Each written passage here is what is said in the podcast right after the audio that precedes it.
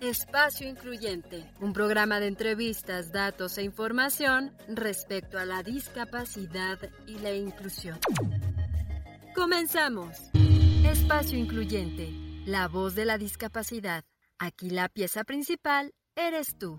Espacio Incluyente. Bienvenidos a su programa Espacio Incluyente, donde la pieza principal eres tú.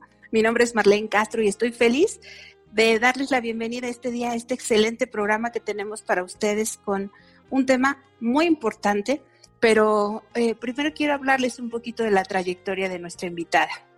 Ella es psicóloga, eh, graduada con honores de la Universidad Autónoma de México, es terapeuta sexual y además es directora de AVE de México, una asociación que tiene más de 31 años trabajando a favor eh, de la buena orientación de la sexualidad en nuestro país.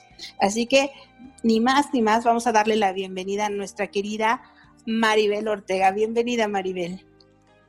Hola, muchas gracias, Marlene. Es un placer estar con ustedes. Pues bueno, hoy tenemos un tema muy, muy interesante porque se trata de los mitos y realidades de la sexualidad y la discapacidad. ¿Cuántos imaginarios sociales no hay acerca del tema?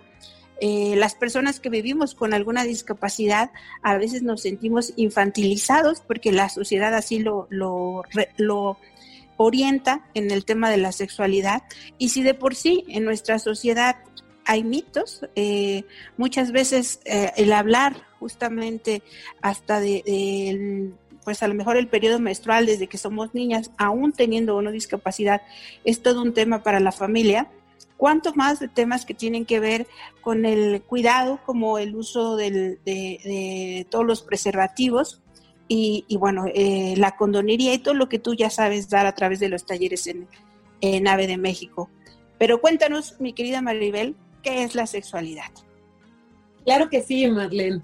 Pues fíjate que la sexualidad es todo lo social y psicológico que está relacionado al hecho de que tenemos un cuerpo y es un cuerpo sexuado, es un cuerpo que tiene órganos sexuales, es un cuerpo que tiene funciones hormonales y que desde que nacemos nos asignan un género y nos tratan de cierta manera, si somos niñas, si somos niños, nos enseñan algunas conductas, pero también la sexualidad tiene que ver con la capacidad de sentir placer, con la capacidad de enamorarnos, de amar, de establecer vínculos afectivos, con la capacidad de ejercer nuestra reproductividad y decidir cómo la ejercemos, si decidimos ser mamás, papás, o si decidimos encargarnos del cuidado o la educación de otras personas desde otros mecanismos.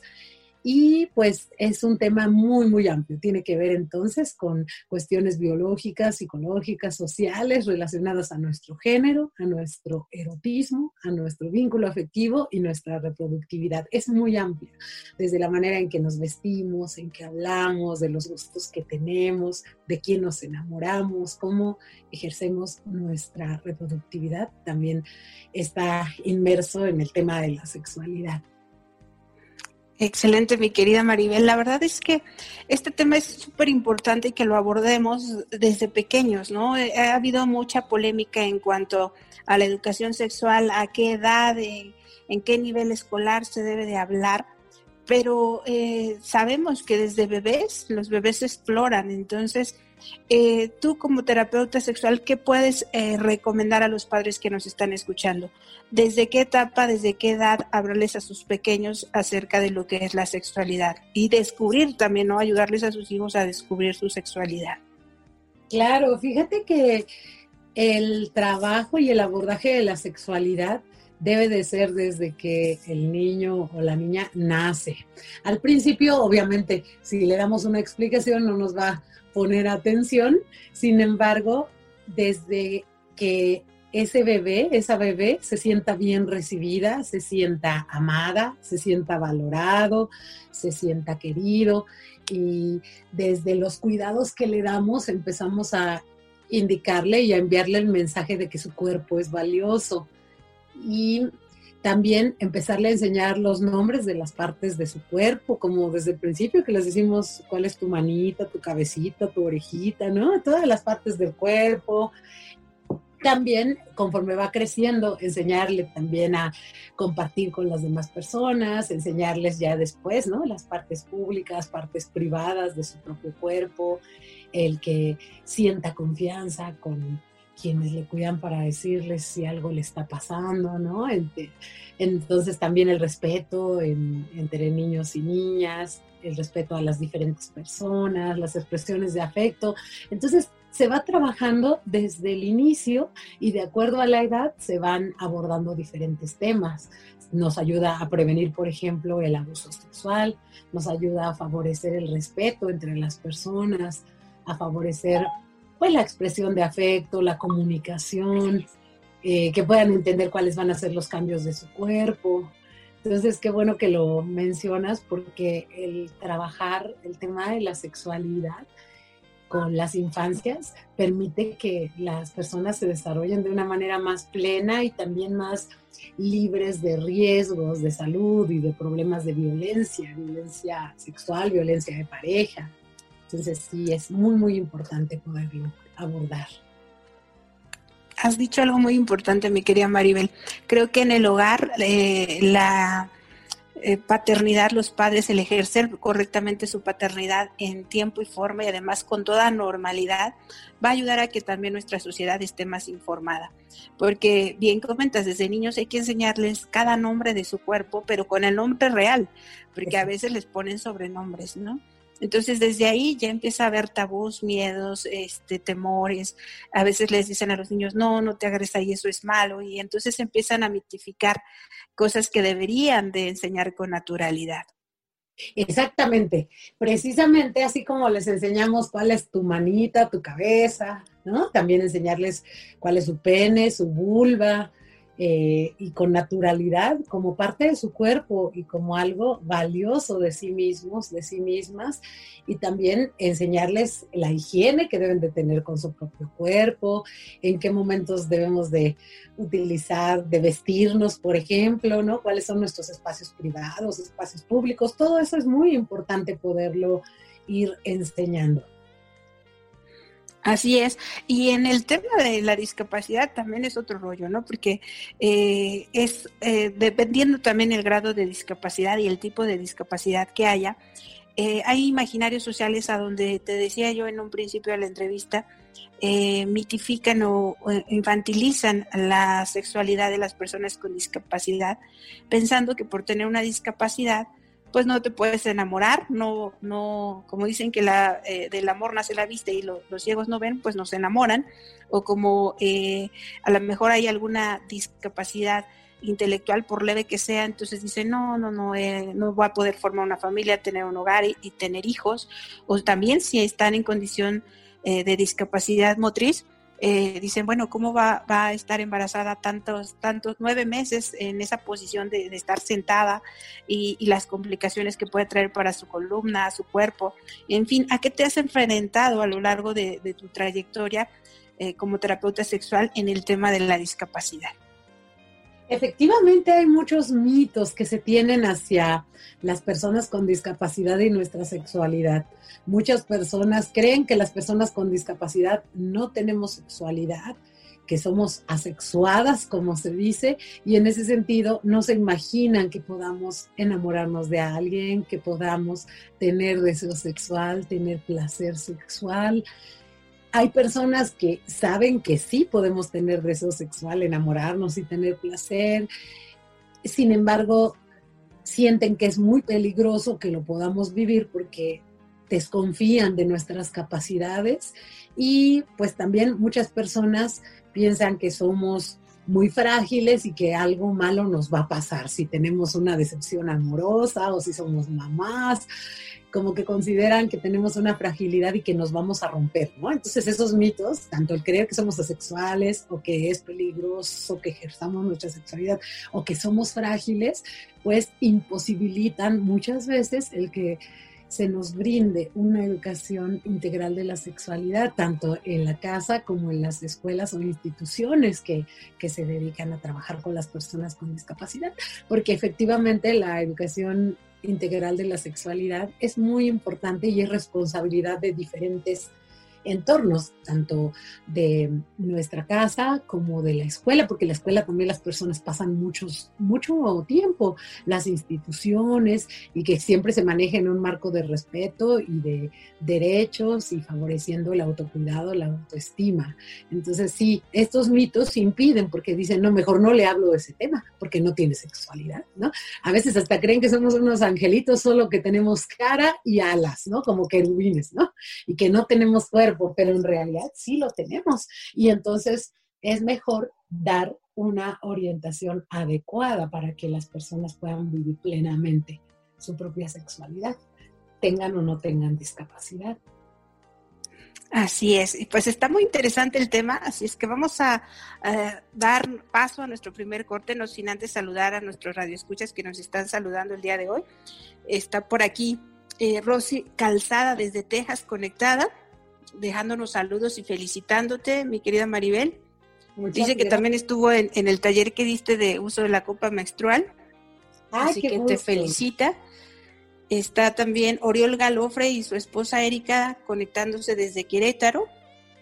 Ah, y déjame ver quién más. Roberto Maldonado de la Ciudad de México. Así es que en un ratito más volvemos con este excelente programa que estamos hablando de los mitos y realidades de la sexualidad. Espacio Incluyente, la voz de la discapacidad. Aquí la pieza principal eres tú. Espacio Incluyente. Bueno, pues estamos hablando de un tema muy interesante el día de hoy, lo que son los mitos y las realidades en la sexualidad eh, de las personas con discapacidad. Y bueno, seguimos con los saluditos porque el día de hoy por aquí nos están escribiendo desde eh, Puerto Rico, William de Puerto Rico, Álvaro Mora de Arizona y también este, nos deja saludos. Brenda Iglesias también dice que le gusta el programa, así es que un saludito para todos ellos y estamos con nuestra invitada especial, la licenciada en psicología y terapeuta sexual Maribel Ortega, quien nos está hablando de, sus experiencias en cuanto al tema de la discapacidad. Ya son muchos años de experiencia trabajando no solamente con eh, personas con discapacidad y sexualidad, sino muchos más sectores vulnerables. ¿Puedes contarnos al respecto, Maribel? Claro que sí.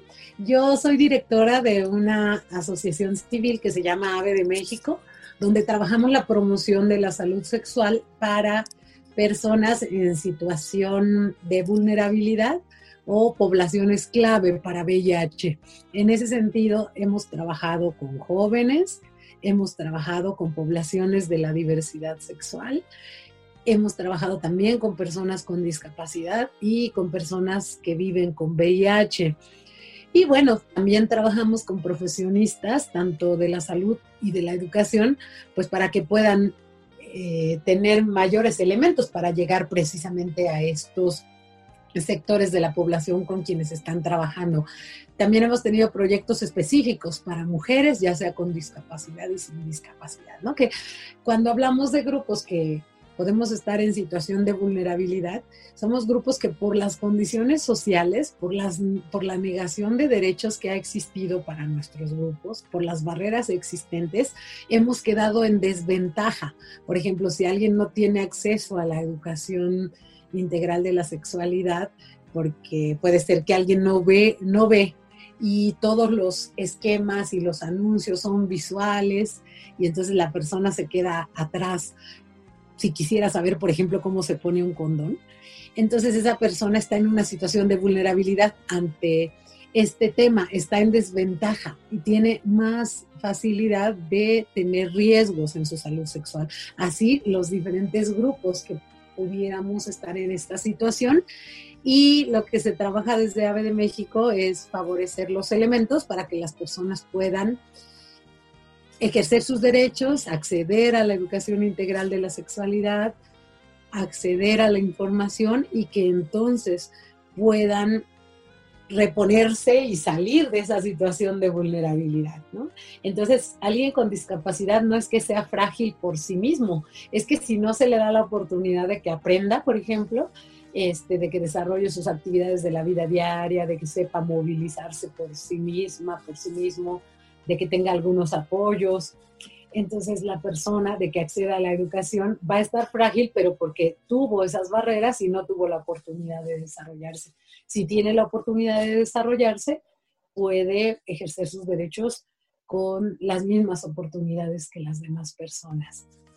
Así es, y es que estamos acostumbrados a una educación muy visual en donde en los libros de texto viene todo ilustradito, tú vas a la papelería y compras una monografía del aparato reproductor y, y de repente eh, creces y hay muchas cosas que no conoces dentro de tu cuerpo.